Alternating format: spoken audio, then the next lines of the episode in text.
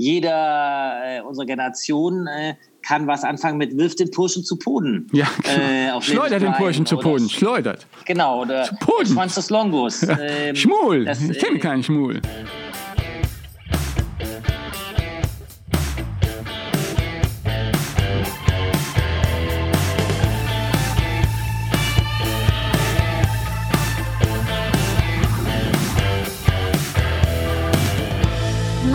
Nomsen. Macht Laune. Nonstop Nomsen Folge 17. Servus und herzlich willkommen. Wenn du Filme liebst, bist du hier goldrichtig. Wir versuchen heute nämlich die Frage zu klären, was ist der beste Film der Welt? In jedem Fall erfährst du, was Eis am Stiel mit Sylvester Stallone zu tun hat. Von dem Filmproduzenten, der letztes Jahr beim Deutschen Filmpreis völlig zu Recht den Bernd Eichinger Preis bekommen hat, Christian Becker. Zu seinen Produktionen gehören unter anderem Kultfilme wie Der Wichser oder Bang Boom Bang. Er hat Stars meiner Kindheit wie Vicky auf die große Leinwand gebracht und mit you Goethe einen der erfolgreichsten deutschen Filme überhaupt auf die Reise geschickt. Dazu produzierte er Kalkofes Mattscheibe und brachte zuletzt die Welle zu Netflix. Wir sprechen über Filmen in Corona-Zeiten, die wahre Geschichte von Bang Boom Bang und warum Christian in seiner Abschlussarbeit an der Filmhochschule einst rabenschwarz für die DVD sah. Da warten eine Menge spannende Stories aus dem Filmgeschäft. Ich wünsche dir mit unserer heutigen Podcast-Folge viel Vergnügen. Servus Christian. Hallo Ingo. Ich sehe dich ja auch auf Video und sehe hinter dir einige der Filmplakate, die ihr gemacht habt mit der Red Pack. Links neben dir ist der erfolgreichste, oder? Fuck you Goethe, kann man das so sagen? Äh, Fuck you Goethe ist der erfolgreichste. Ja. Und manche laufen ja immer noch wie geschnitten Brot. Gerade hier im Ruhrgebiet machen die Autokinos auf, weil in Sachen Corona sonst nichts mehr geht. Gibt ein Autokino, das hat auch gleich zum Start natürlich Bang Boom Bang im Ruhrgebiet gezeigt. Also da gibt es einige Autoskinos. Äh, das war äh, meine erste Produktion als Produzent, also richtig lange Produktion, die ich äh, von null entwickelt habe. Äh, Bang Boom Bang damals, und äh, das wissen vielleicht die wenigsten gar nicht, äh, Peter Torwart, der Regisseur, und äh, ich haben studiert an der Filmhochschule München und hatten einen, einen Kurzfilm gemacht, was nicht passt, wird passend gemacht. Den haben wir in München gedreht mit Dieter Krebs, Ralf Richter und haben einen zweiten Film gedreht, Mafia Pizza Razzia. Das war so, man merkt, dass wir gerade Tarantino gesehen hatten. Pulp Fiction war ganz neu. Äh, Jackie Brown. Das war das erste Mal, dass wir so diese, diese, diese Gewalt äh, gesehen haben und wollten sowas auch machen. Haben also einen, einen Film gemacht über einen Pizzaboten, der nach äh, irgendwo im Vorort von, von Dortmund oder so Pizza ausliefern soll an ein Bordell. Da sind dann so Leute drin wie äh, Jochen Nickel, so eine ganze Menge schräge Gestalten. Ganze wird überwacht von einem Polizisten Ralf Richter, Riesenschießerei und alles. Ähm, sehr abgedrehte, lustiger kleiner Kurzfilm. Und aufgrund dieser beiden Filme wurden wir dann eingeladen nach äh, Berlin zu Senatorfilmen. Die hatten damals so Filme produziert wie Werner, wie Das kleine Arschloch, äh, Lamborg. Und dann meint sie, äh, sie würden gerne einen Kinofilm mit uns machen. Und dann haben wir natürlich äh, sehr selbstbewusst, wie man da als äh, Studenten war, gesagt, na klar, wir haben eine Menge Ideen. Äh, Peter Torwart erzählte drei, vier Szenen, die Leute waren begeistert und äh, meint, okay, das machen wir zusammen. Ähm, und dann äh, sollte das sehr schnell gehen. Wir wollten im Herbst drehen. Und äh, Peter Torwart zog dann mit äh, seinem Co-Autor nach, nach Dänemark wollte einen, ein Drehbuch schreiben. Äh, die Idee war von einem Gangsterpärchen, die ein Mann und Frau, die äh, in eine Bank kommen, äh, sie überfallen, werden dort gefangen, äh, festgehalten, riesen Shootout und das Ganze hieß Bank Boom Bang. Also wie eine Bank und Boom und Bang und es sollte dann am Schluss ein riesen Showdown, das Ganze spielt in der Bank. Also habe ich, damit das Ganze schnell geht, ähm, alle Verträge schon vorbereitet mit den Förderungen, mit äh, dem Verleih, alles auf Bank, Boom, Bang. Und dann kam Peter Torwart zurück mit einem komplett anderen Buch. Äh, die drei Szenen, die er erzählt hatte, waren noch drin, aber es waren jetzt andere Figuren, die diese Szenen erlebt haben. Und dann die Sache mit dem Tresor und dem Daumen, der abgeht. Und dann dachte ich, scheiße, jetzt habe ich das schon allen erzählt. Ich könnte einfach behaupten, es war ein Schreibfehler. Und wir nennen das Ding einfach Bang, Boom, Bang. Und ich habe das K gegen ein G ausgetauscht. Und äh, irgendwie ist der Titel dann geblieben, ähm, weil wir auch nichts Besseres hatten. Und hat wunderbar funktioniert, ist heute einer der Absolut. vielen Kultfilme, die ihr gemacht habt. Und äh, mit Peter Torwart habt ihr auch bis vor kurzem noch gedreht in Prag, ne? Jetzt allerdings dann für Netflix. Äh, Corona hat euch da auch ein bisschen aus der Bahn geworfen. Wir haben ähm, bis Anfang März äh, noch einen ähm, Film mit Peter Torwart, der schon seit 10, 12 Jahren mit der Idee rumläuft. Ähm, eine Vampirin in einem Flugzeug, ein großer Katastrophenfilm, äh, wahnsinnig große High-Concept-Prämisse. Und die wollten wir ewig schon finanzieren. Dann ist, ist Netflix eingestiegen. Ähm, und plötzlich aber wurden alle europäischen Länder zugemacht, auch die Tschechische Republik. Und wir haben plötzlich keine Darsteller mehr ins Land bekommen. Und standen dann plötzlich und konnten nichts mehr drehen und haben dann nach sieben Drehtagen abgebrochen und erstmal, wie äh, so viele, noch weit vor dem normalen Lockdown in Deutschland den Dreh unterbrochen, weil in der Tschechischen Republik haben sie schon seit Anfang März sehr konsequent ähm, alle Läden zugemacht, haben Mundschutz für äh, jeder in der Bevölkerung hat auf der Straße, im Laden und sowas schon Mundschutz tragen müssen. Ähm, und wenn es nur ein Schal oder ein Tuch oder sonst was ist, es gab dort sehr sinnvolle Ergänzungen, sowie Einkaufen für ältere Leute vormittags, gab so zwei Stunden zwischen neun und elf oder so, die reserviert waren nur für ältere Leute, damit die sich nicht anstecken. Äh, in der Zeit durften jüngere Leute nicht einkaufen.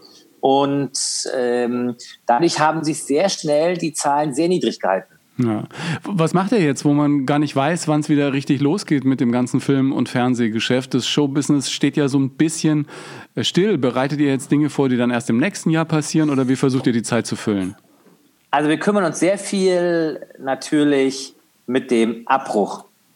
Wir haben nicht nur Peter Thors äh, Film abgebrochen, sondern wir haben auch ähm, äh, Huibu, den neuen Huibu-Film, Huibu und das Hexenschloss mit Rick Cavanian, Christoph Maria Herbst. Das spielt in einem Karpatendorf mit, mit Hexen und wieder sehr lustig. Äh, Bully spielt und spricht wieder den Huibu.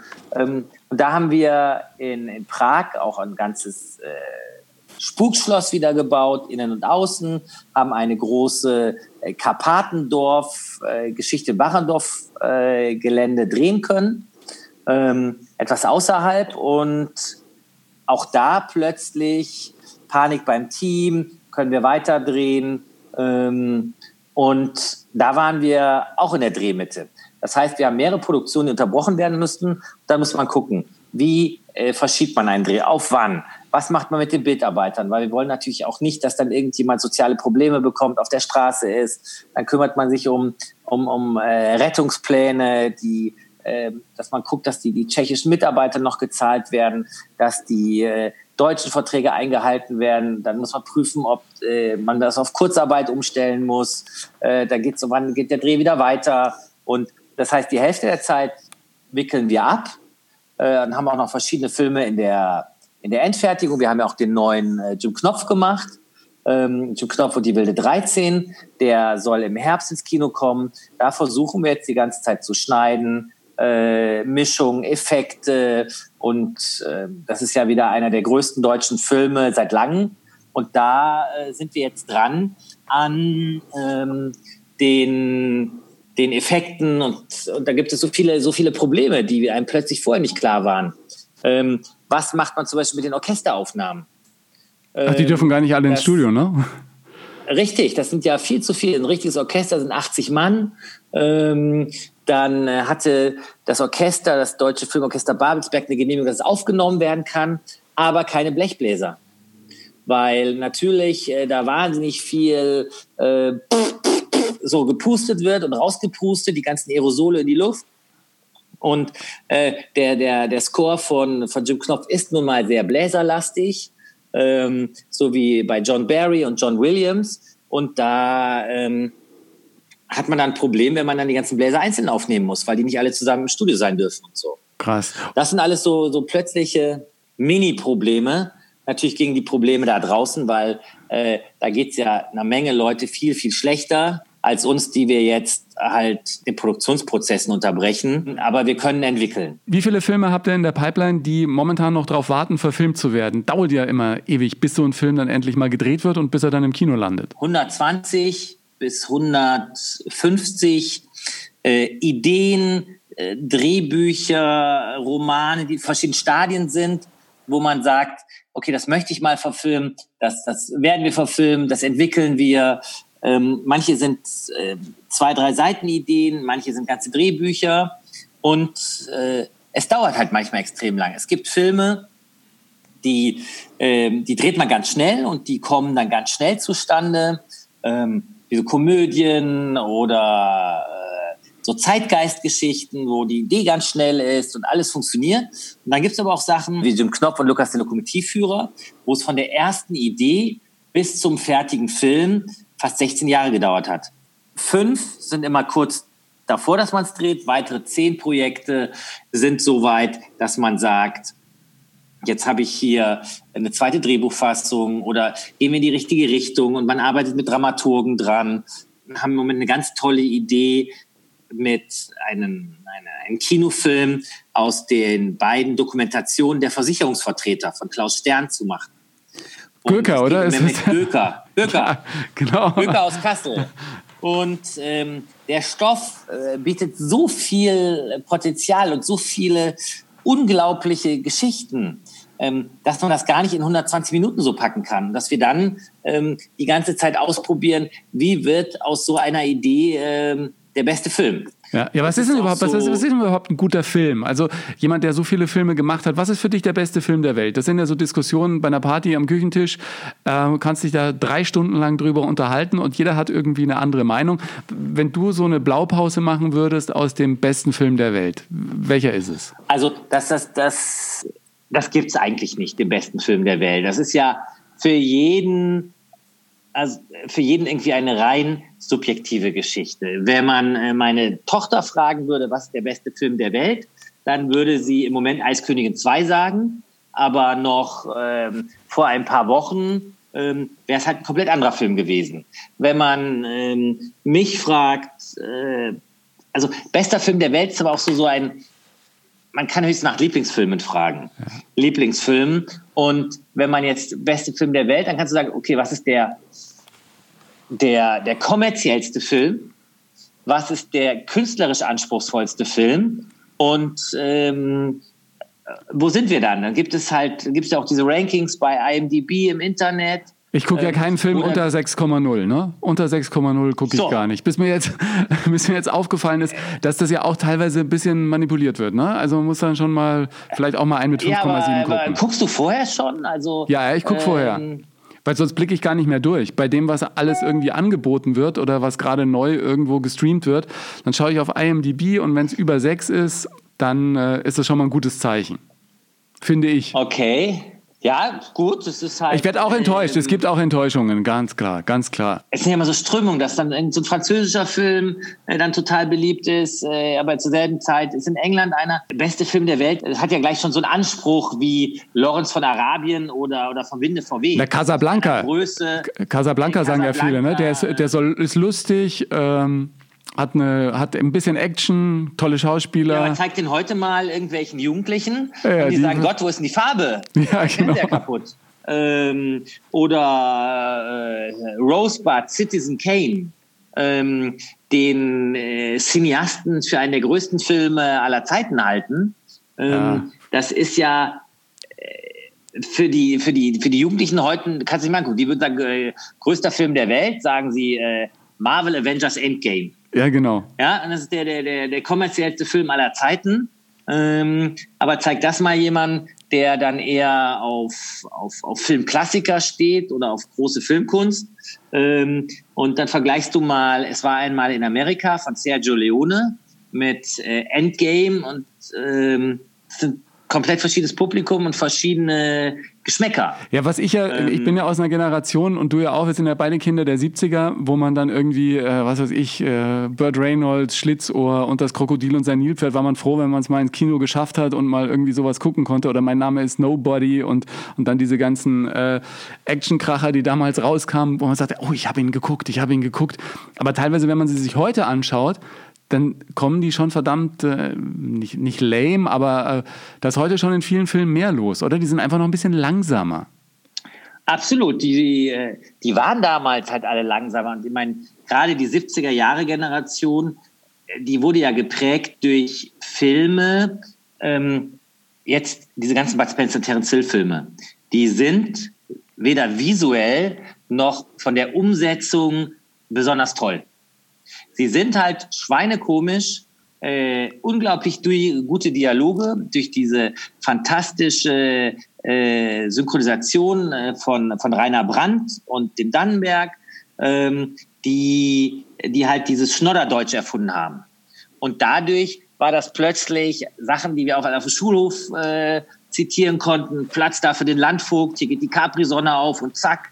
Ähm, äh, wo man natürlich heute die, die Kinder nicht mehr so mitbekommt. Und wenn man sich die heute anguckt, dann, dann kann man immer noch lachen. Ich bin gespannt, ähm, wenn ich mal mit meinen Kindern äh, diese ganzen Filme, Bud Spencer und Terence Hill, die Hallerforden genauso in unserer Zeit, da ist man ja wirklich ins Kino gegangen und hat sich jeden neuen Didi Hallervorden-Film angeguckt. Äh, Didi und die Rache der Enterbten, äh, Didi der Doppelgänger und ähm, dann gab's noch Louis Define. Ja, äh, der Gendarm von Saint-Tropez. Äh, die Gendarmfilme, dann ähm, gab es, und das waren ja alles so, so Filme, die heute eher den, den Jugendlichen gar nicht mehr so bekannt sind. Äh, neben äh, den gab es die Belmondo-Filme, dann gab es Celentano, dann gab es äh, diese ganzen europäischen Komödien, über die wir uns kaputt gelacht haben. Und Bud Spencer und Terence Hill waren ja auch alles nur eigentlich italienische Filme, die sie ähm, in halt an irgendeinem Schauplatz der Welt gedreht haben.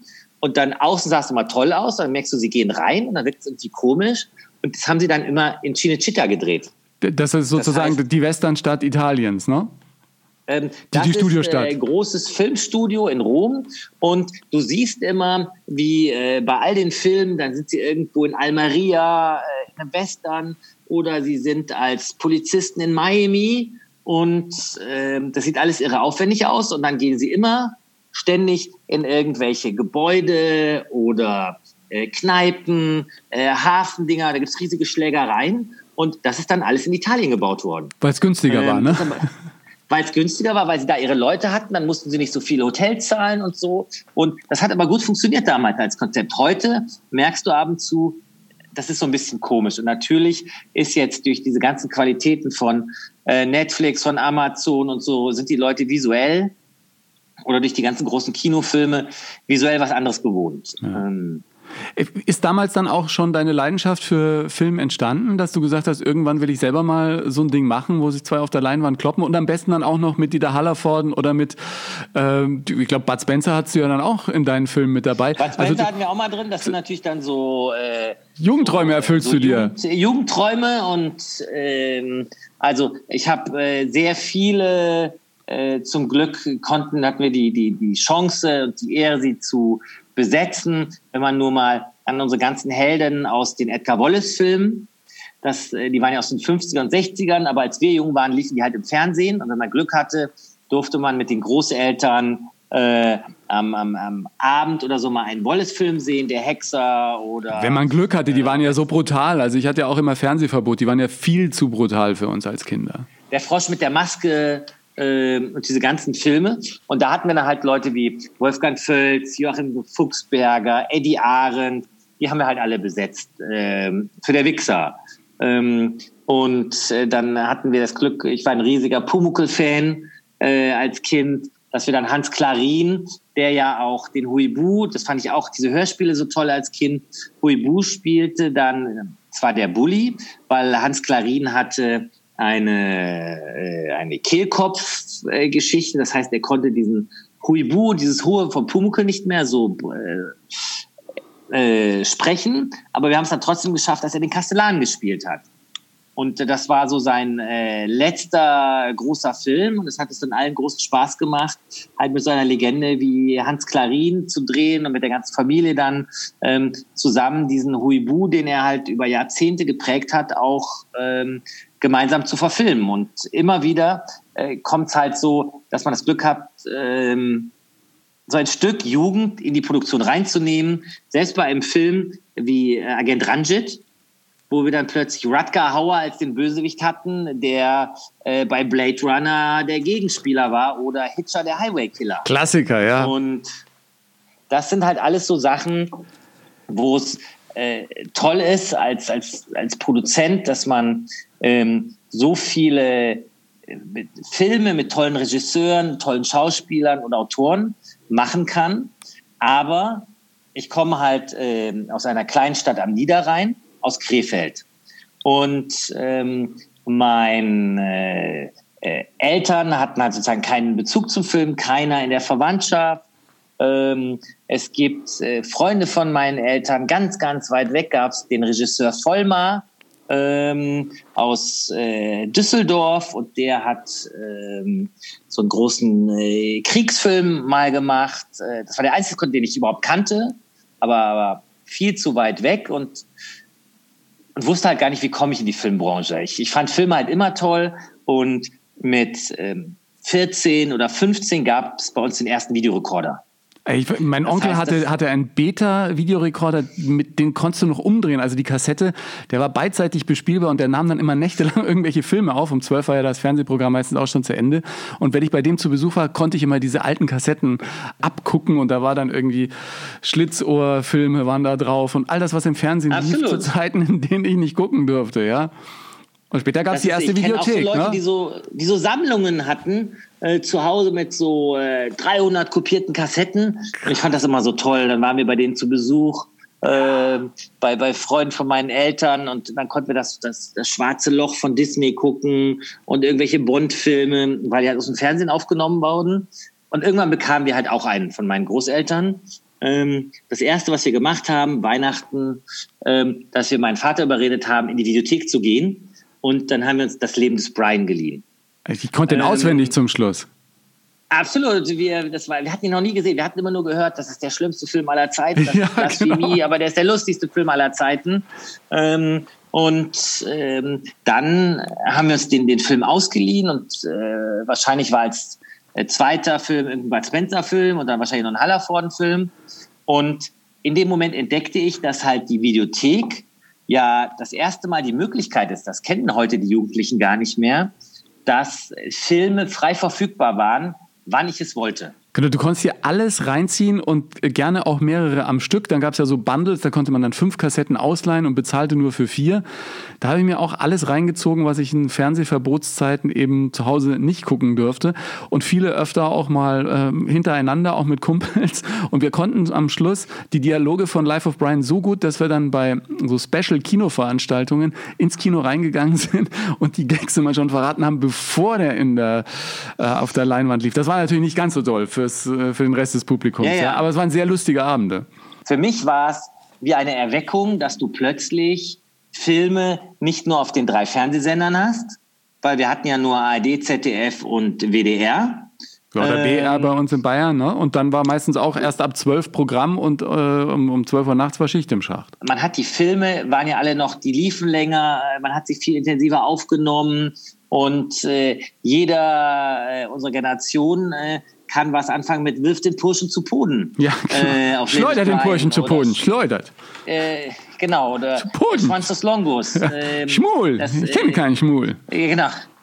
Und, äh, und genauso ähm, dann später, ähm, das ist ja das Schöne gewesen, dass die, die Filme alle viel mehr aufgenommen wurden. Ja, aber es, es gab, gab, ja weniger, ne? Und ja. was, was mich dann irgendwann am Anfang hat man sich total gefreut, dass Filme viel schneller vom Kino den Weg ins Fernsehen finden oder auf DVD oder auf Videokassette.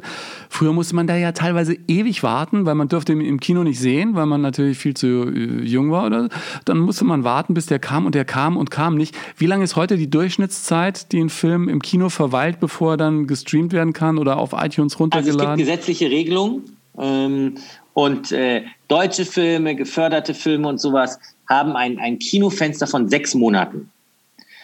Das heißt, wenn jetzt ein, ein Film im Januar ins Kino kommt, dann darf er normalerweise nicht vor Juni auf DVD erscheinen. Ähm, auf DVD oder digital äh, oder Blu-ray halt äh, Download to Own, dass es die halt bei, bei iTunes kaufen kannst, bei Amazon äh, oder Sky. Ja, wie findest du das, dass man ja. jetzt, wenn, wenn die Kinos einfach zu haben, manche Filme sozusagen direkt streamen und runterladen kann, die eigentlich im Moment im Kino zu sehen gewesen wären? Ähm, das ist natürlich im Moment haben wir eine Notfallsituation. Ähm, aber normalerweise du hast sechs Monate äh, Kinofenster, da dürfen sie nicht äh, auf äh, DVD und runterladen. Dann gibt es das Pay-TV-Fenster. Das kommt danach, das ist nochmal sechs Monate. Ähm, dann kommen äh, die anderen Auswertungen. Erst nach zwei Jahren kommt ein Kinofilm eigentlich ins Fernsehen, ins Free TV. Das heißt, wenn jetzt ähm, ein, ähm, ein Film im, im Kino läuft, dann dauert es zwei Jahre, bis du ihn im Fernsehen umsonst sehen kannst. Ja. Jetzt haben wir natürlich die, eine, eine noch nie dagewesene Situation, dass die Kinos zu haben. Die Kinos haben zu. Ähm, bei 9-11, da gab es sozusagen, ist kein Mensch ins Kino gegangen, mehrere Tage, ähm, weil die Leute alle schockiert waren und die ganze Welt war schockiert, aber dass man nicht ins Kino durfte oder konnte, äh, außerhalb von Kriegszeiten gab es noch nicht. Und jetzt ist natürlich der größte GAU, dem ein Produzent passieren kann, ist so eine Geschichte. Du hast ähm, seit mehreren Jahren einen Film entwickelt, du hast eine tolle Idee, du hast ein tolles Drehbuch und hast jetzt plötzlich einen Film, äh, die Känguru-Chroniken, äh, die Kollegen von X-Filme äh, haben einen tollen Film gemacht, der kommt gut an, die Leute sind begeistert, die Mundpropaganda funktioniert, die Freunde sagen den anderen Freunden, hey, den musst du dir angucken. Und nachdem der Film sieben oder zehn Tage im Kino ist, und du hast, die haben Millionen investiert in Fernsehwerbung, in Plakatierung, heißt es plötzlich, nee, der Film kann nicht mehr ausgewertet werden. So. Der schlimmste Albtraum. Ähm, ist ein absoluter Albtraum. Der Film steht, der Film hätte drei, vier Millionen Zuschauer machen können. Ähm, sicherlich einer der erfolgreichsten Filme äh, des Jahres hätte er werden können. Und plötzlich geht keiner mehr ins Kino. Und dann ähm, gibt es halt die Überlegung, okay, du bietest den Film, obwohl er so neu ist, dass du ihn bei Sky, bei Amazon, bei Netflix, bei iTunes leihen kannst für 16 Euro. Das gab es ja auch noch nicht. 16 Euro ist natürlich ein verdammt äh, hoher Preis zum Leihen. Schon eine Ansage. Ähm, und da ist aber, das ist dann ein aktueller Kinofilm. Es gibt ja auch ein paar andere. Es gab dann, die das nachgezogen haben, Narziss und Goldmund, äh, der neue Vin Diesel-Film, äh, äh, der, der Emma, äh, Trolls jetzt. Ähm, die haben alle verschiedene Modelle jetzt, die sie ausprobieren, ähm, wo es dann heißt ähm, Heimkino-Premiere. Und das heißt nicht äh, Videopremiere, so die schlechten Filme, die dann nicht ins Kino kamen, sondern Heimkino-Premiere heißt, du zahlst 16, 17 Euro und schaust dir den Film an. Ähm, manche bieten dann auch an, dass du ihn dann kaufen kannst, schon für 16 Euro, wenn die Filme nicht ganz so stark sind, wie zum Beispiel ähm, ähm, halt äh, irgendwelche amerikanischen ähm, einfachen Komödien. Hm. Äh, dann, ähm, oder der Film schon ein bisschen länger im Kino war, dann wird das mit angeboten ähm, zum Kaufen. Aber jetzt stellt sich natürlich gleichzeitig die Frage, wenn es so gut funktioniert, ähm, dann ähm, ist ja Universal zum Beispiel hingegangen, hat gesagt, na ja, Trolls hat jetzt so gut funktioniert und DreamWorks, ähm, machen wir das doch öfters. Also wir brauchen die Kinos gar nicht mehr. Äh, brauchen wir die Kinos? Die Leute können zu Hause gucken. Also die Diskussion ist schon ähm, sicherlich mehrere Jahre wird die Diskussion geführt, ob man nicht, also sie haben nicht gesagt, wir brauchen die Kinos nicht mehr, sondern ähm, dieses die alte Diskussion, bringen, bieten wir doch den Leuten an, dass während der Film im Kino läuft, dass man für 20 Euro ihn leihen kann. Ja. Aber da hast du ja nicht mehr dieses Kinoerlebnis. Ne? Du hast ja auch beim Streamen, wenn, wenn, wenn du es irgendwie auf dem Handy guckst oder auf dem Tablet, das ist ja nicht das gleiche, als wenn du Wer in guckt Kino... Denn Filme auf dem Handy? ja, genau. Das macht mein Bruder, aber das macht das doch kein Mensch eigentlich. ich finde, äh, ich, ich gucke manchmal Serien beim, beim, beim Joggen, äh, wenn, wenn die Fitnesscenter dann aufhaben ähm, oder beim, beim äh, Radfahren, beim Cardio, kannst du dann so Serien angucken auf Amazon Prime oder so. Da finde ich, funktioniert so ein, ein großes Absolut, iPhone. Nein, ja? Nein, das ist ja auch... Aber so, so ein ähm, Kinofilm, äh, das ist, das ist ist ja nichts, ja. Das ist ja im Flugzeug schon schwierig. Das ist äh, das Beispiel, wollte ich bringen, dann äh, sagen die Leute, ja, jetzt sind wir im Flugzeug, das ist ja super, jetzt gucken wir die glorreichen Sieben. Äh, glorreichen Sieben und äh, Bohemian Rhapsody äh, gucken wir alle im Flugzeug. Auf einem Bildschirm, der kleiner als ein iPad ist, wo ich sage, das, das kann man doch nicht machen. Ja. Ähm, da gucke ich lieber gar nichts oder irgendwelche Serien, als dass ich mir ein Meisterwerk wie die glorreichen Sieben, also das Remake damals, ähm, in der, in der Art angucke. Denn Kino ist ja eigentlich dafür da, dass du es in einer tollen Qualität, in einer riesigen Größe und mit anderen Menschen zusammen erlebst. Ja. Aber ein Kinobesuch kostet eine Familie, wenn du jetzt äh, zwei Kinder, zwei Erwachsene und noch Popcorn und noch Getränke, bist du zack bei, bei 50 oder 80 Euro. Locker.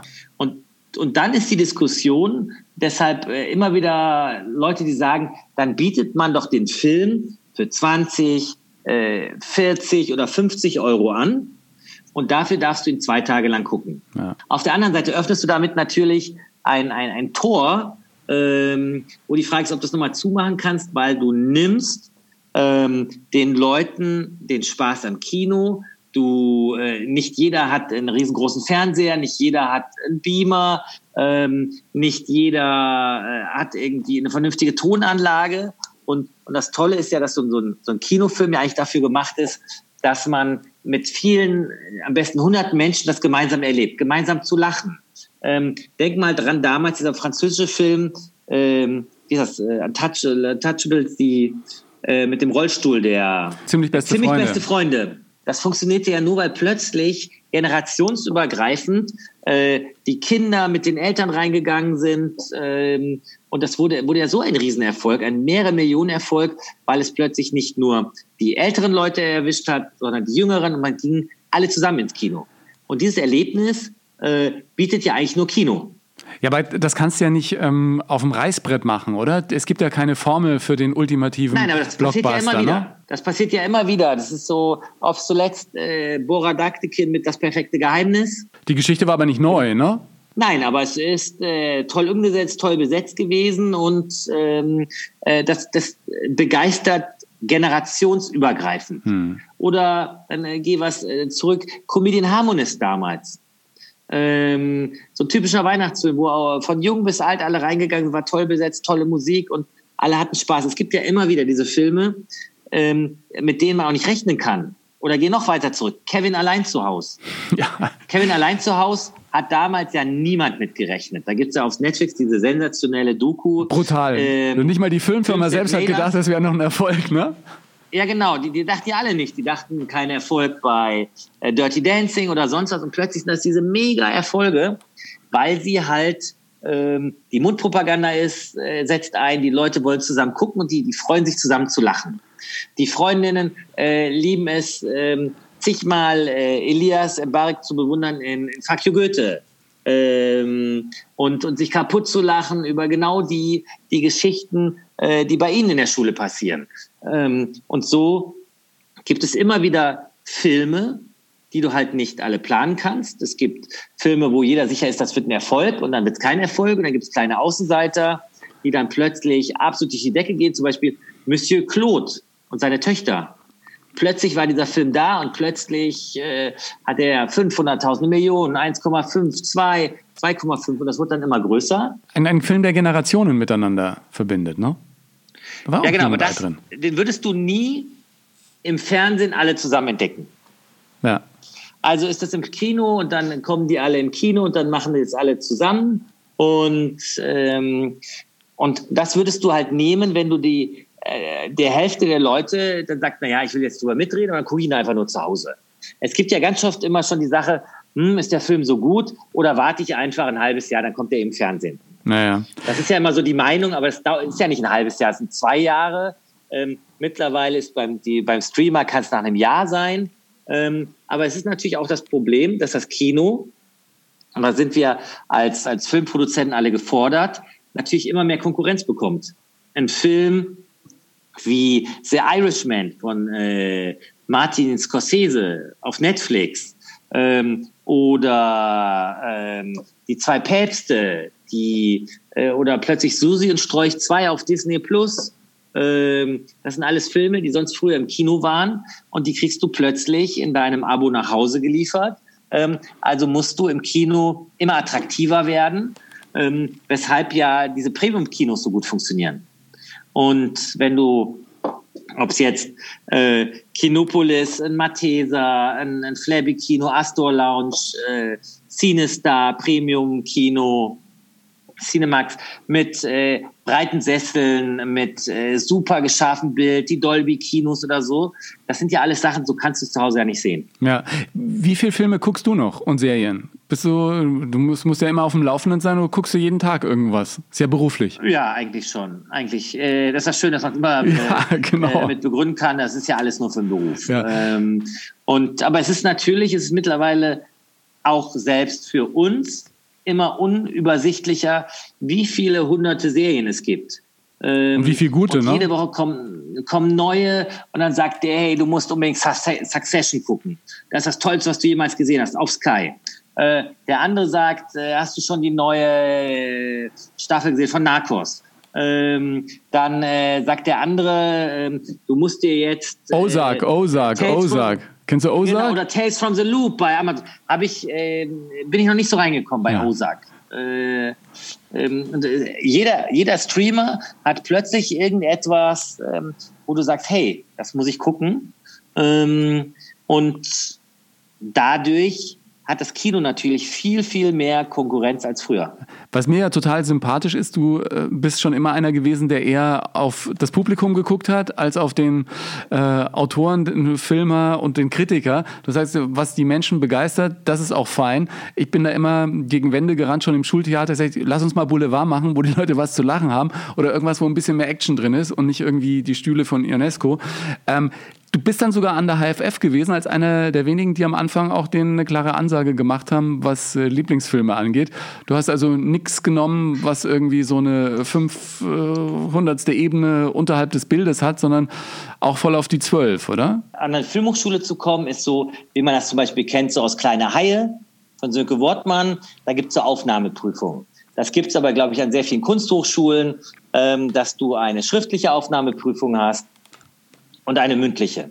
Und in der mündlichen sitzt du dann und dann äh, bist du gefragt, was sind denn deine, deine Vorbilder? Und ähm, 90 Prozent sagen dann, damals waren zu der Zeit bestimmt gesagt, ähm, Steven Spielberg und äh, Bernd Eichinger. Ähm, meine waren damals zwei israelische Cousins, Menachem Golan und Joram Globus, die halt äh, die Videothekenwelt in der Zeit revolutioniert haben, weil sie alle Stars, die gerade auf dem Weg nach unten waren, wieder aufgefangen haben und mit denen Filme gemacht haben. Ja, das waren die Jungs, die, die Eis am also, Stiel gemacht hatten vorher und damit ein bisschen Geld in der Tasche hatten. Ne? Richtig. Die, die hatten Eis am Stiel gemacht äh, und haben damit so viel Geld gemacht, weil das ein billiger, kleiner israelischer Film war, der in der ganzen Welt unglaublich gut ankam. Dann gab es ja acht Fortsetzungen. Ähm, und was man immer wieder vergisst, eigentlich war Eis am Stiel ja ein Jugenddrama. Das hatte ja schon fast von einem Abtreibungsdrama etwas. Äh, nur, es war 50er Jahre Musik, es war ähm, so, es spielte in der Vergangenheit und man sah ein paar Brüste. Und das kam so gut an, dass die anderen Filme ja nur noch Klamauk wurden und du sahst nur noch äh, Brüste und nur noch äh, die Oldies. Ähm, und es gibt eine, eine sensationelle Geschichte ähm, von Reinhard Schwabnitzky. Reinhard Schwabnitzky. Österreichischer war, Regisseur, ne? Den haben wir mal irgendwo in einem Aufzug getroffen und er dachte, wir, wir verarschen ihn. Äh, Peter Torwart und ich gratulierten ihm zu einem der besten Filme aller Zeiten, Didi der Doppelgänger. Und er hatte gar keine Ahnung, ähm, dass das für uns so ein Kultfilm war. Ähm, und Reinhard Schwabnitzky hat auch ähm, ein Eis am Stiel gemacht. Und äh, er wusste aber nicht, dass es Eis am Stiel ist, sondern er, äh, diese Geschichte lautet ungefähr so, ähm, er hat gedreht und ständig hätten die noch was anderes gelabert danach. Weil die haben das halt in Hebräisch gedreht äh, und er wusste nicht genau, was dann gedreht wird. Und wenn er sagt Cut, dann wurde weiter geredet, geredet und irgendwann sagt der Kameramann okay. Und erst bei der Premiere hätte er festgestellt, dass es Eis am Stiel war. Das aber also sie haben dann noch so ein paar andere Sachen nachgedreht. Fehlende Kommunikation, also, ja. So lautet die, die, die Geschichte und Legende, weil die letzten Eis am Stiel sind dann auch nur noch für Deutschland gedreht worden, weil es da so gut ankam. Ja. Das waren dann äh, deutsche äh, Co-Produktionen mit der Scotia ähm, mit äh, deutschen Produzenten und ähm, diese beiden Cousins haben halt mit dem Geld von Eis am Stiel dann so, so Chuck Norris Filme, Missing in Action, American Ninja, äh, Michael Dudikoff, äh, Charles Bronson, Ein Mann sieht rot, Teil 2, 3, 4 und 5.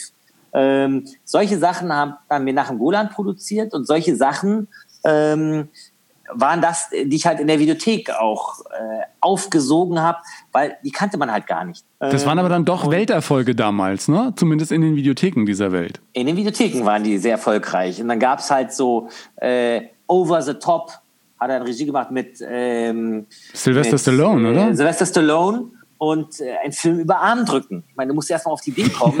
ein Film über Armdrücken. Ähm, und dann, äh, der war halt wahnsinnig erfolgreich, aber ähm, die beiden Cousins hatten dann noch so, ein, so aus einem anderen Film die Explosion eines Tanklasters äh, und haben dann um diesen Tanklaster-Explosion, der noch übrig war, halt ähm, dann diesen Sylvester Stallone-Film geschrieben. Ähm, Ach, weil die Tanklaster-Explosion so teuer war, dass man um die herum mit ein paar Szenen einen schönen Film machen konnte. äh, sie brauchen einen neuen Film und das wurde dann halt immer größer und dann hat Sylvester Stallone mitgespielt. Mit dem hatten sie auch City Cobra gemacht ähm, und äh, dann hat er auch so Sachen gemacht wie Delta Force ähm, und das waren halt alles die Filme, die ich toll fand. Und ähm, dann bist du da bei dieser äh, Filmhochschule München und da sitzen die Professoren und die fragen dich, was willst du mal machen? Und äh, ich hatte so einen Blackout, äh, dass ich dann gesagt habe, ja, äh, eigentlich will ich sowas machen wie Ein Mann sieht rot, Teil 6. Äh, Charles Bronson. Und äh, was schauen Sie denn so? Mir fiel auch nichts ein. Da habe ich auch noch tatsächlich gesagt Knight Rider und Airwolf. ähm, und äh, wer sind die Vorbilder? Meinte ich mir Nachem Golan und Joram Globus von Canon. Äh, sie kannten nichts oder haben es nicht äh, wirklich gut geheißen, aber irgendwie war das wahrscheinlich so absurd, dass ich trotzdem genommen wurde, ähm, weil sie gesagt haben, gut, vielleicht brauchen wir einen Quotenspinner, ähm, der halt nicht äh, Fassbinder kennt und Truffaut, denn die kannte ich nicht. Ähm, das äh, kannten dann ja alles die Regiestudenten. Ja. Jetzt hast Die du wiederum aber auch nie, zum Teil gab es einige Regiestudenten, wie Dennis Gansel, der jetzt den äh, Jim Knopf gemacht hat. Der hat noch nie einen Schwarzenegger-Film gesehen gehabt vor der Filmhochschule. Die hast du sozusagen bekehrt und jetzt macht er gemeinsame Sache. Du hast dann auch auf der Filmhochschule, glaube ich, so viele Filme gemacht wie kein zweiter, der da Produktion studiert hat, oder? Wie viele waren das am Ende des Tages? Ich habe ähm, 15 oder 16, also ähm, Kurzfilme alleine produziert. Ähm, es gibt, äh, ich glaube, die Kollegen von Wiedemann und Berg haben mehr produziert. Sagte mir irgendwie einer mal. Die waren ja auch zu zweit. ja, genau. Ja, genau. ähm, aber letztendlich, ähm, ich habe ich hab keine Ahnung, irgendjemand hat es mir ja gesagt, ähm, dass ich halt mit die meist gemacht habe. Vielleicht war der Vorteil, ähm, dass man halt es wirklich so geliebt hat und ich so froh war, dass es sowas gibt wie eine Filmhochschule, ähm, dass ich halt immer nur in der Filmhochschule war und immer nur versucht habe, Kurzfilme zu machen und was zu arbeiten, weil als ich ähm, Abi fertig war, wusste ich gar nicht, dass es Filmhochschulen gibt. Und äh, dachte dann, ich, ich mache das neue lokale Kino, übernehme ich und studiere BWL. Ähm, und habe dann irgendwann äh, ein Praktikum bekommen, habe von dort weitergearbeitet, erst Jahre später erfahren, es gibt Filmhochschulen. Und äh, man hat dann auch immer so die, das Gefühl, Film zu lernen und gleichzeitig Film zu machen. Das ist ja, die Eltern sind zufrieden, man lernt was Seriöses und gleichzeitig macht man das, was man liebt. Ja. Ähm, und dann musst du halt besonders gut sein. Und äh, dann macht es aber auch Spaß und dann, dann verwischt alles zusammen. Aber- das heißt, private und Film und so. Ja, aber war das für dich nicht auch komisch? Also ich habe ja Journalismus studiert und gleichzeitig auch gearbeitet, äh, damals beim Bayerischen Rundfunk. Und das sind ja schon zwei verschiedene Welten. Das eine, was du praxistechnisch jeden Tag erlebst und das andere, was du dann im Studium präsentiert bekommst. Manchmal hat das für mich nicht so ganz zusammengepasst. Ich habe mir immer gedacht, oh Gott, ich will, ich will hier wieder raus, ich will wieder arbeiten. Ich, äh, ja, vielen Dank, auf Wiedersehen. Und ich war immer froh, wenn ich dann irgendwie nach der Arbeit oder nach der Klausur oder nach dem Referat einfach wieder in Radiosender fahren konnte und wieder arbeiten konnte. Ich glaube, da war der Vorteil, ich hatte vor dem Studium drei Jahre äh, bei verschiedenen Produktionen gearbeitet, beim Dominik Graf, die Sieger, äh, den haben sie da in Neuss gedreht, äh, dann Farinelli auf äh, ähm, in Schloss Dück und äh, in Bamberg und Bayreuth. Ähm, und dadurch hat man schon so viel mitbekommen, wie viel auch wahnsinnig schief geht, ähm, wie toll es aber auch sein kannst, wenn du tatsächlich äh, die Stadt Duisburg überredet bekommst, dass man da ähm, Schweine durch die Innenstadt jagen kann.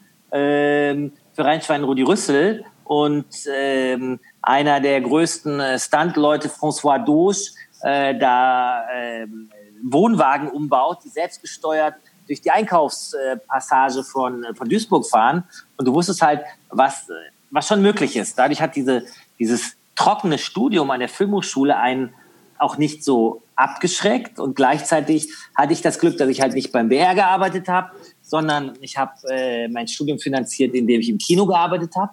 Du konntest auch und, Filme gucken den ganzen äh, Tag. Da konntest du die ganze Zeit Filme gucken und eigentlich wollte ich ja Kino übernehmen, weil ich dachte, ich komme ja eh nicht ins, äh, an die Filmproduktion und dann konntest du die ganze Zeit Filme gucken, immer als, als Vorführer und musstest halt immer die Filme noch von Hand einstarten, äh, musstest immer die Schärfe stellen und das, weißt noch, da gab es 10 Mark, wenn du ein Kino gemacht hast, das Leopold oder Münchner Freiheit. Dann gab es auf der anderen Straßenseite noch das ABC. Also wenn du Leopold und Münchner Freiheit zusammen gemacht hast, dann hast du äh, 12 Mark bekommen. Und wenn du immer noch jede Stunde über die Straße gerannt bist, im ABC, hast du 13 bekommen. Das heißt, jedes Kino hatte zwei Säle oder drei. Und du bist die ganze Zeit nur gependelt, Film eingestartet und sonst was. Konntest so viel dann leider nicht schauen.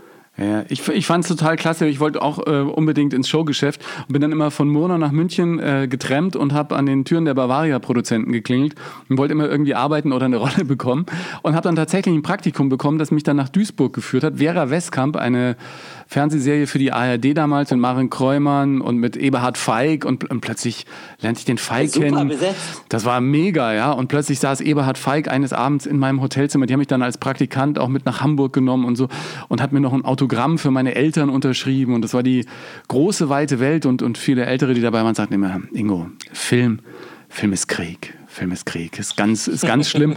Aber ich habe da auch nie irgendwie sowas empfunden wie, ich bin total durch, weil ich habe das immer als großen Spaß gesehen. Und später als Fahrer hast du natürlich schon gemerkt, wenn du 19 Stunden hinterm Steuer sitzt und dann jemand mitten in Österreich sagt, du bring das mal noch ins Kopierwerk nach München und du dich dann ins Auto setzt und mit Sekundenschlaf zwei, dreimal irgendwie auf der Standspur wieder aufwachst, dass es nicht ganz ohne ist, ja. Absolut. Aber ich finde, das ist gut. Beneide ich dich natürlich. Ja, aber ich finde, ich fand ja immer gut, wenn du Sachen von der Pike auf lernst, weißt du? So richtig, ja. also wirklich, äh, bin um 4 Uhr nach München getrennt und habe Kaffee gekocht am Set. Und dann merkst du auch, welcher aber, Schauspieler. Ja, wann war das? 92? Ja, genau. 91, oder was? Ja, 91 oder 90, 90, 91, irgendwie sowas. Ja, es waren schon, schon äh, interessante Zeiten. Es waren halt, die Teams waren alle viel kleiner. Und dadurch ja, durfte man viel mehr machen. Ja, das war wie so, wie so Family. Ich kann mich erinnern, ein Dreh auf dem Hamburger Hauptbahnhof.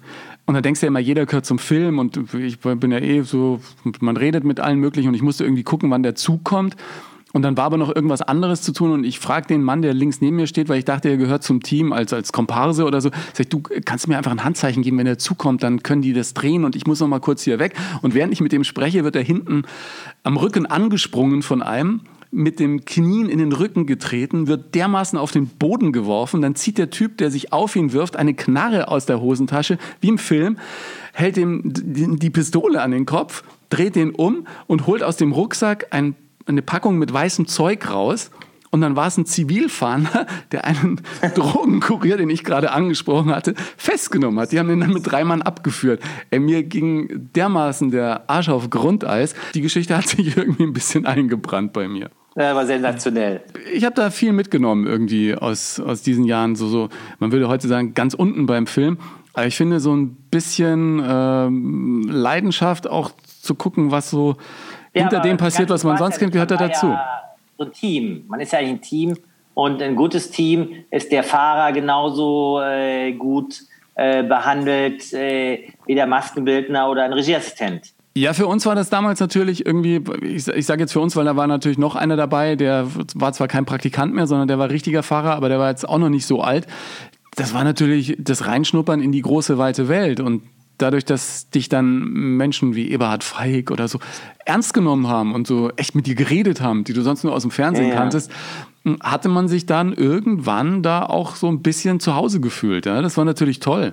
Also für mich war das eine, eine ganz äh, tolle Erfahrung und auch keine abschreckende. Ne? Sonst hätte ich wahrscheinlich danach doch eine Banklehre gemacht. Absolut. Ja. Als wir unseren ersten Film gemacht haben, Bang Boom Bang, da hatten wir Dieter Krebs ja kennengelernt, vom Kurzfilm vorher. Und das war wirklich bewundernswert, wie wahnsinnig nett dieser eigentlich ja Superstar für uns alle, äh, den kannte man aus SketchUp, aus diesen ganzen äh, Geschichten, der war wirklich zu jedem Menschen nett. Ähm, und da waren zum Beispiel unsere Brüder, von Peter Torwart, die Brüder da, äh, und mein Bruder waren Fahrer Und äh, so, der war zu jedem nett. Die schwärmen heute auch noch, wie nett die ganzen Darsteller waren.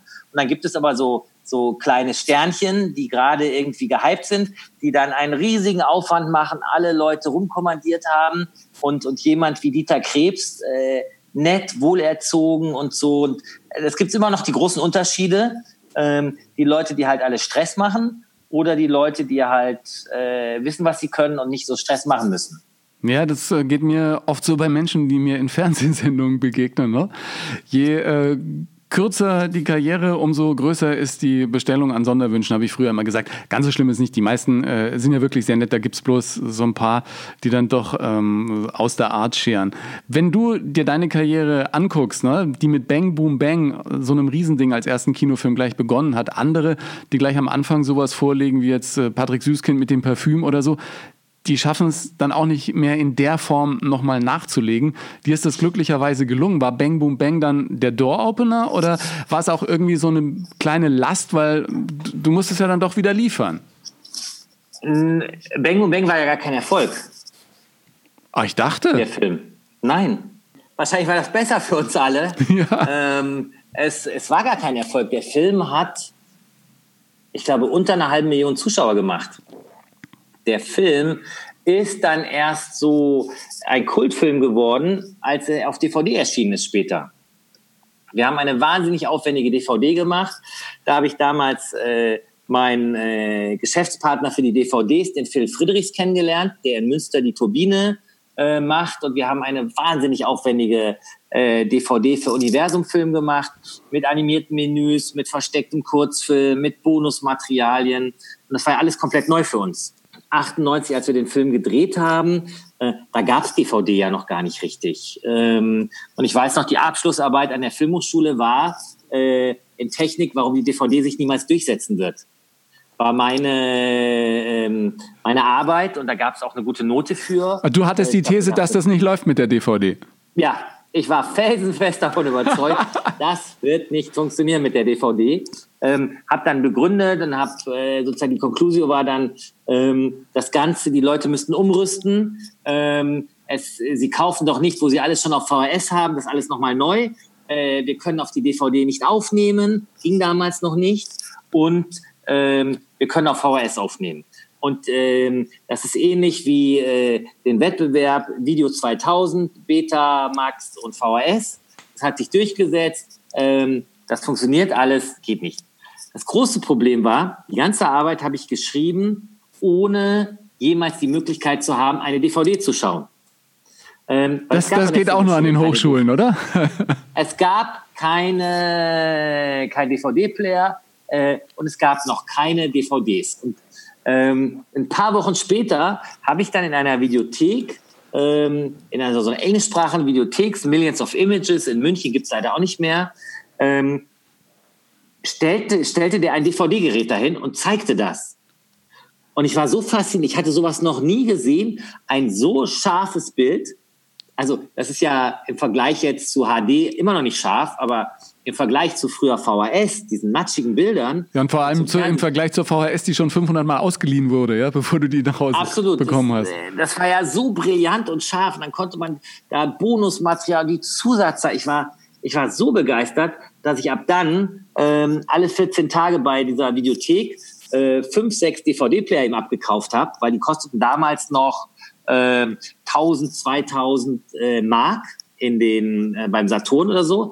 Er hatte aber ländercodefreie Hitachi-Geräte aus England äh, und die hat er verkauft für 500 Mark.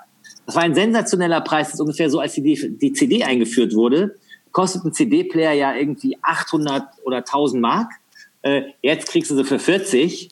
Ähm, und so, dass ich jeden Freund, äh, jeden Bekannten, den Herstellungsleiter an der Filmhochschule, alle habe ich überredet, so ein Ding zu kaufen. Ähm, zum so Selbstkostenpreis war. oder warst du da Geschäftsmann und zum hast Selbstkostenpreis? Ja. Zum Selbstkostenpreis, weil ich ich war einfach so dermaßen begeistert, weil ich dachte, das ist das Tollste, was ich jemals gesehen habe. Und deine Arbeit und, musstest du dann äh, umschreiben? Nee, das war Gott sei Dank zum Glück alles schon durch und äh, da hat auch niemand mehr nachgekräht. Ja.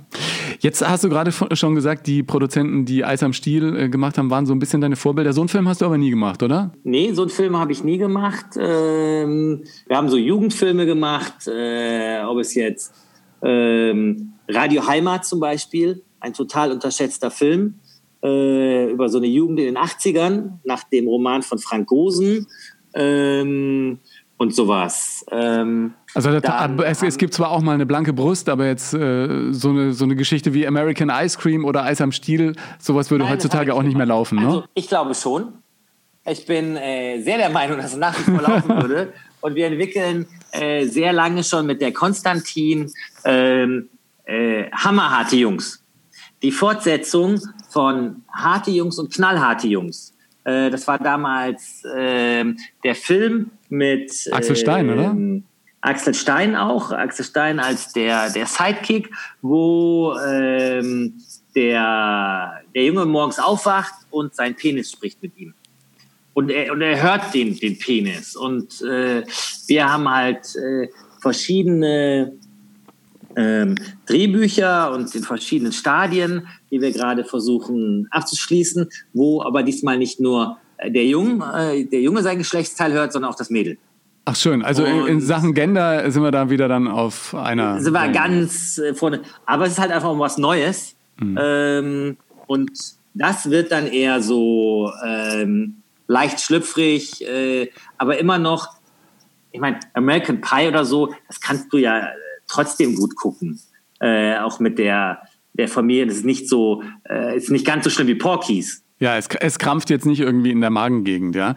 Bist ja, du alle, genau. als Produzent noch so Richtung Oscar unterwegs, um mal so einen großen internationalen Film noch zu machen, der dann auch äh, so eine Würdigung erfährt? Ist das so ein Traum? Also, nee, kein Traum. Sowas ergibt sich, wenn von selbst. Äh, wir sind ja, bin auch der Meinung, äh, ganz knapp vorbeigeschraubt mit äh, Die Welle. Äh, da wurde ein anderer Film ausgewählt. Ich glaube, die Welle hätte gute Chancen gehabt. Als Kinofilm, ne? ähm, ne? Ihr habt das dann auch als Serie gemacht, der aber Kinofilm, das war damals der Kinofilm. Später haben wir Wir sind die Welle als für Netflix gemacht, aber äh, da sollten wir vorgeschlagen werden und äh, dann hat es aber ein anderer Film äh, nach Amerika geschickt worden.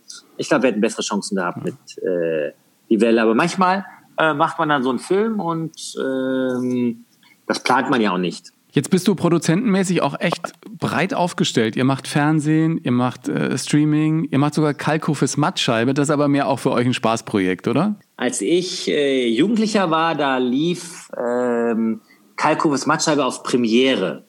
Premiere ist der Vorgänger von Sky. Und sonntags abends äh, von 20 Uhr bis 20.15 Uhr wurde das Sky-Signal abgeschaltet. Das heißt, äh, wenn man damals im Fernsehen, äh, auf Kabel oder über Antenne, ging über Antenne, ähm, das hatte oder auf Satellit, dann war, wenn man auf den, auf den Premiere-Kanal kam, sah man so eine Art äh, gescrambeltes Bildrauschen. Das waren so lauter Striche, die untereinander lagen. Und äh, wenn man einen Decoder hatte, dann wurde aus diesem ähm, kodierten Bild plötzlich ein richtiges Bild. Nur sonntags zwischen 20 Uhr und 20.15 Uhr wurde das Signal ausgeschaltet, dann lief Kalkhofes Mattscheibe. Und da konnte man äh, sozusagen einen jungen Komiker aus Hannover sehen, der das früher beim Radio gemacht hat mit Oliver Welke und ähm, ähm, halt verschiedene Radioshows gemacht hatte, äh, hatte ja auch die kleine Tiershow bei FFN, das, ja, war da nicht auch äh, Wischmeier mit dabei und so? Wischmeier also ist Tierfreund, auch dabei, also hat Frühstücksradio gemacht. Kultradio, ne? Und, und das habe ich halt gesehen und, und war immer begeistert und habe die ganze Familie gesagt, äh, das, das müssen wir uns zusammen angucken und habe, äh, auch wenn ich damals schon im Studium und sonst was war, ich fand das immer super. Und eines Tages äh, gab es einen einen, einen Filmfinanzier und äh, Filmproduzent, den ich kennengelernt habe, und der stellte mir Oliver Kalkofe vor.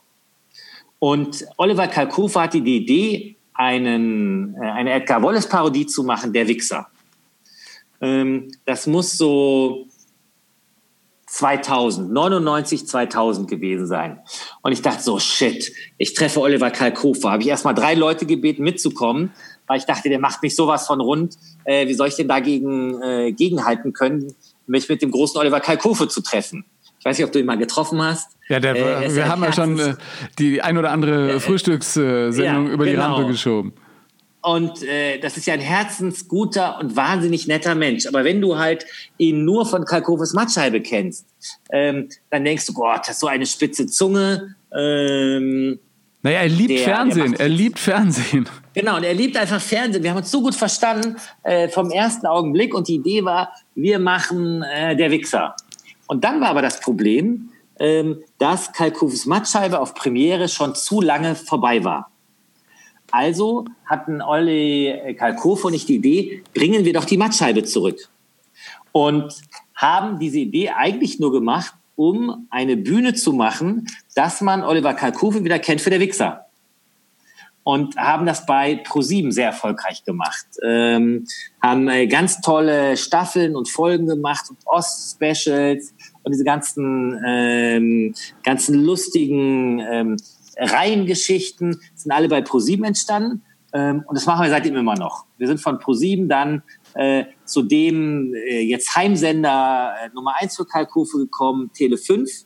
Da macht er ja auch Schläferz und ähm, Kai Blasberg ist da der Geschäftsführer, äh, ein toller, visionärer Chef, der uns da alle Freiheiten lässt.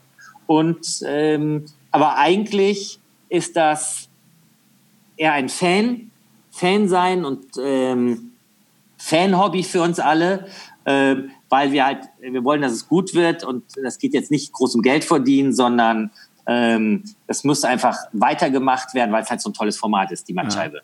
Also ich freue mich immer sehr, wenn ich da zu sehen bin, weil ähm, es ja auch sehr liebevoll wirklich gemacht ist. Viel mehr als Mattscheibe, wo du zu sehen warst, war doch, war das nicht bei Switch? Ja, ja, Switch. Ähm, ja, aber das habt das ihr ja nicht gemacht, oder? Nein, nein, das haben wir nicht gemacht. genau, du kannst äh, auch über andere lachen. aber, aber das, äh, die Jungs solltest du mal hier für äh, Nonstop Nomsen holen. Nein, ich habe mich äh, ja mit, äh, mit Max, der mich da äh, parodiert hat, auch für mein Buch Erfolgsmenschen getroffen. Und ähm, wir haben ja auch die ein oder anderen äh, Berührungspunkte gehabt in der äh, Vergangenheit. Und was ich so lustig finde, ich bin ja bei Switch parodiert worden und teilweise haben die Jungs das ja richtig, da ging es ja auch heftig zur Sache. Was weiß ich, wurde ausgeweidet und was weiß ich nicht alles. und die ganzen Autoren, die kannte ich ja alle, ja. Und die triffst du dann bei irgendwelchen Veranstaltungen. Aber bevor das zum ersten Mal lief, hatte mir keiner erzählt, dass ich dann auch auch zur Zielscheibe bei Switch werde. Aber ich habe das ähm, sehr genossen. Ich finde das äh, toll. Ich habe auch eine DVD bekommen und die liegt bei mir zu Hause rum. Ist alles, ist alles gut. Auch Pastewka und so, wenn man dann mal ähm, abseits der normalen Fernsehwege so ein bisschen gehen kann und sich bei Pastewka selbst zu spielen, war auch eine, eine tolle Geschichte. Das fand also, ich sensationell. Ich habe mich so kaputt gelacht, als die, äh, diese Geschichte da kam, weil es so überraschend war. Ja. Und äh, auf der anderen Seite musst du sehen, ähm, das ist natürlich auch, ähm, später war das so auch bei Kölkoves Mattscheibe. Am Anfang haben sie uns alle verklagt. Und später, äh, weil es ja auch so liebevoll gemacht wird, äh, ist das ja schon fast wie eine, eine Würdigung, dass du was gemacht hast, ähm, äh, weil was gut ist, äh, was sich lohnt, drüber zu reden. Ja, wenn, wenn alle Spaß dabei haben, ist es ja ja. passt es ja, ja. Es gibt natürlich auch so ganz schlimmen Schrott, so wie, über den es sich nicht lohnen würde, wie äh, Promis unter Palmen. Ähm, oh, das, hast du das gesehen? Das war ja so fürchterlich. Ich, also, ähm, ich kann sowas nicht. Man konnte nicht weggucken. Weil ich kann sowas, ich kann sowas ehrlich gesagt nicht gucken. Ich, ähm, ich, ich, also ich, ich bin beim Durchschalten nach der Tagesschau da mal kurz reingekommen und habe es dann morgens immer wieder, wenn das dann nochmal so durch den Wolf gedreht wird, da mal so zwei, drei Szenen gesehen und habe mir gedacht, mein lieber Schieber, ja. Und dann hat mir ein Kumpel, äh, mein Freund Benny, davon erzählt, dass auf Netflix läuft zurzeit irgendwie Finger weg. Das muss richtig gut sein, aber auch so ähnlich. Also irgendwelche Menschen treffen sich auf irgendwelchen Inseln und dürfen nicht miteinander also schlafen. Also kriegen äh, äh, 100.000 Euro Preisgeld, genau. wenn sie äh, nichts miteinander anfangen und für jedes Mal anfangen gibt's halt, äh, müssen sie Geld zahlen. Genau, und Aber, er sagte, es ist eine Sozialstudie. Ja, das, äh, so werden all diese Dinge verkauft. Ich komme nur raus, weil diese Desiree Nick war ja so unmöglich. Und natürlich werden wir diese ganzen Sachen auch bei Kalkobus Matscheibe wieder aufgreifen. Ja. Ähm, aber da haben sich menschliche Abgründe aufgetan, das glaubst du nicht. Müsst ihr denn da vorher immer fragen eigentlich, wenn ihr da so eine Szene Nein. nehmt? Nee, das ist Zitatrecht, das ist, oder? Äh, Zitatrecht, das ist, es gibt ein sogenanntes Kalkofe-Urteil. Das hat Kalkofe äh, ausgefochten und das ist erschafft äh, durch die Benutzung der fremden Werke ein neues Werk. Kalkofe nimmt den Ausschnitt und redet nicht nur drüber, sondern er geht ja auch rein und er macht diese Figur nach. Und dadurch ist das eine komplett neue Kunstform und ähm, basiert auf dem Zitatrecht. Und ähm, deswegen äh, muss man die ganze Sache nicht anfragen, weil in dem Moment, wenn Kalkufa alles anfragen müsste und man müsste das genehmigt bekommen, wäre der ganze, jetzt ist kein journalistischer Auftrag dahinter, aber das ganze Parodistische und dieses ganze Fernsehkritische könntest du ja gar nicht mehr machen. Du ja. wärst dann ja immer dafür ausgeliefert, ob du äh, diese Ausschnitte bekommst oder nicht. Klasse. Ich freue mich auf die neuen Folgen, freue mich auf Neues aus dem Hause Redpack. Das müssen wir ganz kurz noch zum Schluss klären. Diese äh, Redpack als Redpack, das ist, kommt ja schon von hier Sammy Davis Jr., kommt mir gerade in den Kopf, weil ich gerade eine super Doku auf Arte über ihn gesehen habe. Aber das, was Frank Sinatra und die Kollegen gemacht haben, wurde ja auch immer als Redpack bezeichnet. War das die Grundidee, dass du einfach auch mit, mit Kumpels irgendwas Tolles machen wolltest? Als ich ähm, 2000, äh, 2001 diese neue Firma machen wollte, ähm, da hatte ich die Idee, ich nenne das Redpack.